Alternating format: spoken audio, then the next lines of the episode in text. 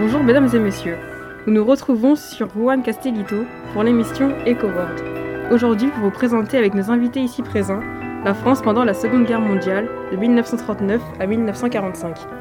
Nous allons d'abord parler du métier d'archiviste avec Christophe Beauvais. Bonjour. Dites-nous, qu'est-ce qu'un archiviste?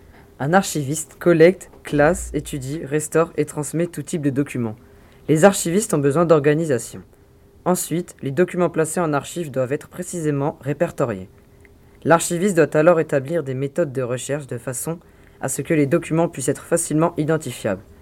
Il existe donc des codes, c'est-à-dire des sortes d'adresses pour chaque type de document. L'archiviste est également amené à restaurer des archives. Et quelles sont les études pour devenir archiviste? Pour devenir archiviste, nous devons faire 3 ans d'études, avoir un bac plus 3. D'accord, merci. Au revoir. Au revoir.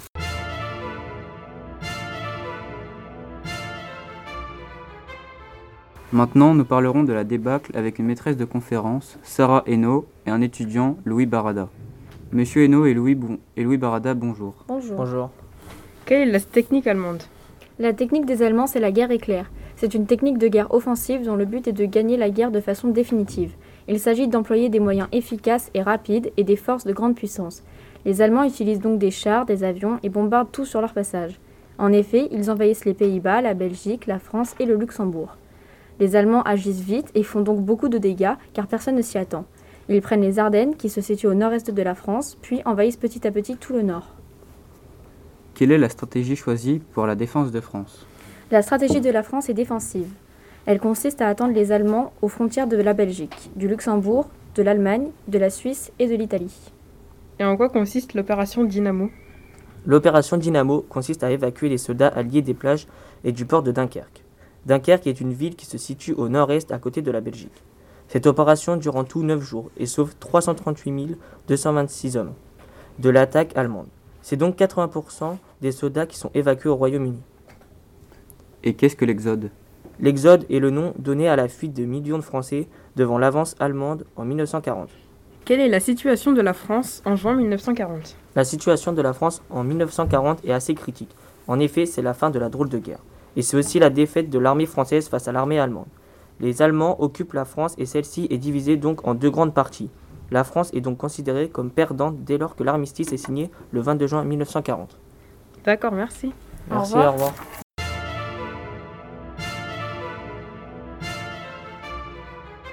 Maintenant, Deborah, une membre de la famille d'Elias Stenfield, et Jérémy, un employé du mémorial de la Shoah, nous parlerons de celui-ci. Bonjour. Bonjour.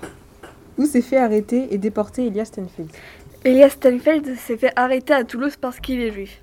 Elias Stenfeld a été emmené à Drancy, qui se trouve au nord-est de Paris. Drancy est un camp d'internement où attendent les juifs et les opposants aux Allemands.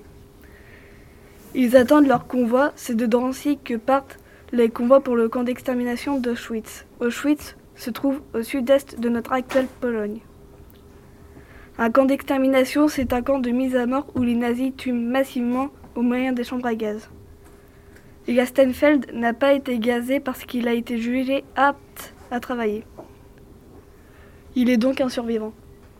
Et où avez-vous trouvé les informations sur Elias Stenfield On trouve toutes ces informations sur le musée de la Shoah, musée en libre accès sur Internet. Sur ce musée, on peut effectuer une recherche sur une personne. Et comment fait-on une recherche sur le musée de la Shoah? Il faut savoir son nom et son prénom, sa date de naissance si on la connaît. Et il faut sa- savoir dire s'il est survivant, juste ou résistant. Les justes sont les personnes qui ont aidé à cacher des juifs pour les protéger. Il fallait les soustraire aux Allemands et, et ou miliciens et policiers français notamment lors des rafles, qui sont des arrestations massives effectuées par surprise. La Shoah dé- désigne catastrophe en hébreu, cela désigne le génocide des Juifs. Le génocide est la mort programmée de tout un peuple.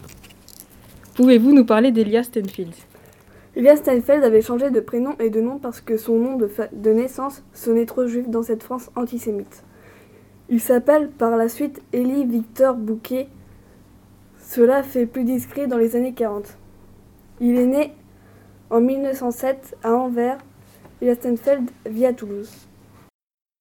Merci d'avoir répondu à nos questions. Au revoir. Au revoir.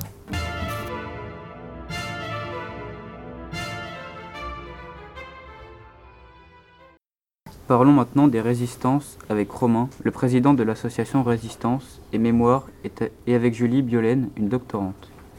Quel discours marque la naissance de la France libre?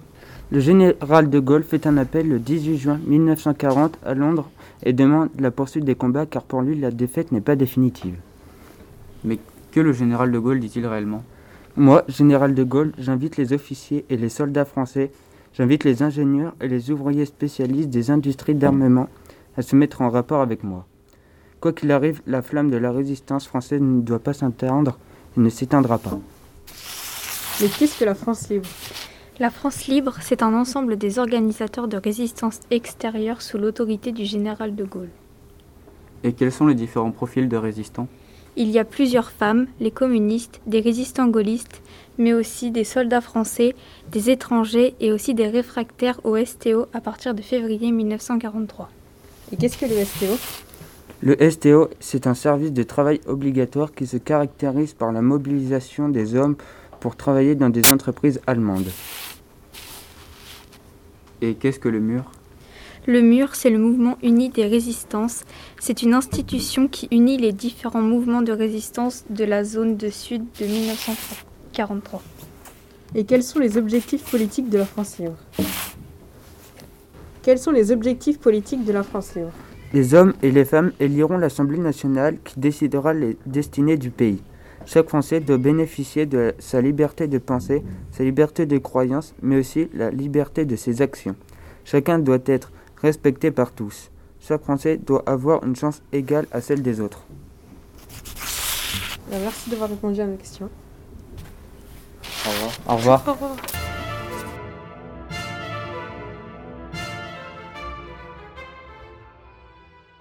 Christy, la petite fille de Paul Dorien et Bastien Foucault, un bibliothécaire, nous parleront de lui.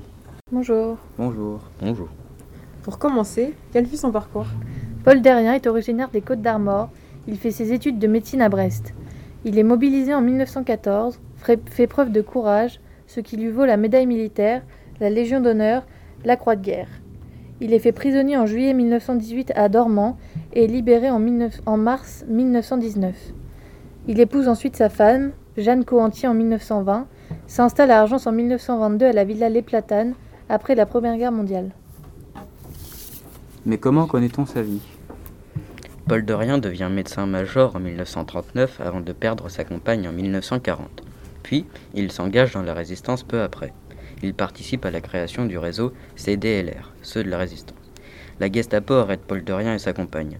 La Gestapo le soupçonne d'être résistant. Leur doute repose sur une dénonciation. Ainsi, le couple fait partie des 80 rési- résistants exécutés le 6 juin 1944 à la prison de Caen. Quand il s'installe à Argence, sa maison est aussi son lieu de travail, comme médecin, avec son assistante, André Voici. Et quelles sont les valeurs qu'il incarne? Ils ont combattu pour des valeurs de paix et de tolérance. Plusieurs lieux à Argence portent le nom du docteur Derrien, comme au 34 rue Maréchal Joffre, se trouve un square où se dresse le buste du docteur Paul Derrien, à l'endroit exact où se tenait sa maison. D'accord, bah, merci. Au revoir. revoir. Au revoir.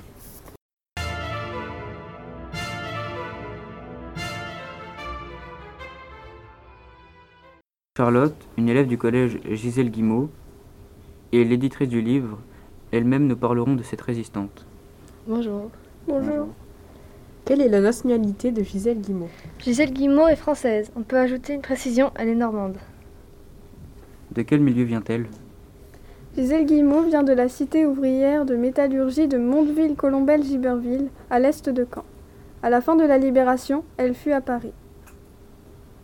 Et pour quelle raison s'engage-t-elle? Gisèle Guillemot s'engage car elle espère que les Allemands vont perdre. Elle distribue donc des tracts avec des personnes de sa ville. Les habitants de la cité ouvrière étaient malheureux et pouvoir aider en distribuant des tracts rendait Gisèle et ses amis un peu moins désemparés. Et que fait-elle au sein de la résistance? Au sein de la résistance, Gisèle Guillemot détourne des panneaux d'indication pour perturber les Allemands. Elle met du sable dans le réservoir des véhicules allemands, mais surtout, elle distribue régulièrement des tracts après le début du couvre-feu. Pour ces actions, ils sont souvent deux parmi un groupe de sept amis. Ensuite, après l'arrestation de cinq de ses amis du groupe, elle devient responsable au sein du Front de la Libération intérieure et participe au sabotage des trains allemands. Pour quel motif est-elle arrêtée? Gisèle Guillemot a été arrêtée en 1943 par la Gestapo. Elle est condamnée à mort parce qu'elle faisait partie de la résistance. Un des membres du groupe a parlé à propos des résistants sous la torture. On ne saura jamais ce qu'il dit, ce qu'il dit alors, mais les, mais les autres membres de la résistance vivent avec la peur. Ses camarades finissent exécutés par les Allemands à la prison de Caen. Et est-elle déportée? Gisèle Guillemot a été déportée dans des camps. Elle est déportée en Allemagne dans un convoi qui dure 89 jours jusqu'à la prison de Lübeck, puis celle de Cottbus. Elle est internée à partir de l'automne 1944 au camp de Ravensbrück, puis transférée par convoi noir au camp de Mauthausen. Que sont donc devenus les différents membres du groupe Les membres de son groupe sont tour à tour arrêtés et fusillés. Gisèle en est la seule survivante. Il y a aussi le gendre du gendarme français ayant révélé les actions de ces jeunes aux Allemands. Quels sont les différents sentiments qui l'animent? Les sentiments qui l'animent sont pour commencer la peur d'être fusillée ou arrêtée. Elle ressent notamment de la tristesse pour ses camarades décédés car elle leur survit. Après la guerre, elle, éprouve, elle éprouva de la rancœur envers la fille du gendarme qui va se marier alors que Gisèle Guillemot a vu son fiancé mourir.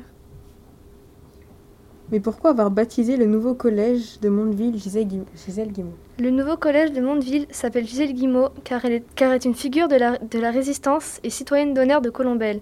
Elle habitait à Mondeville, Colombelle, Viberville. D'accord, merci. Au revoir. Au revoir.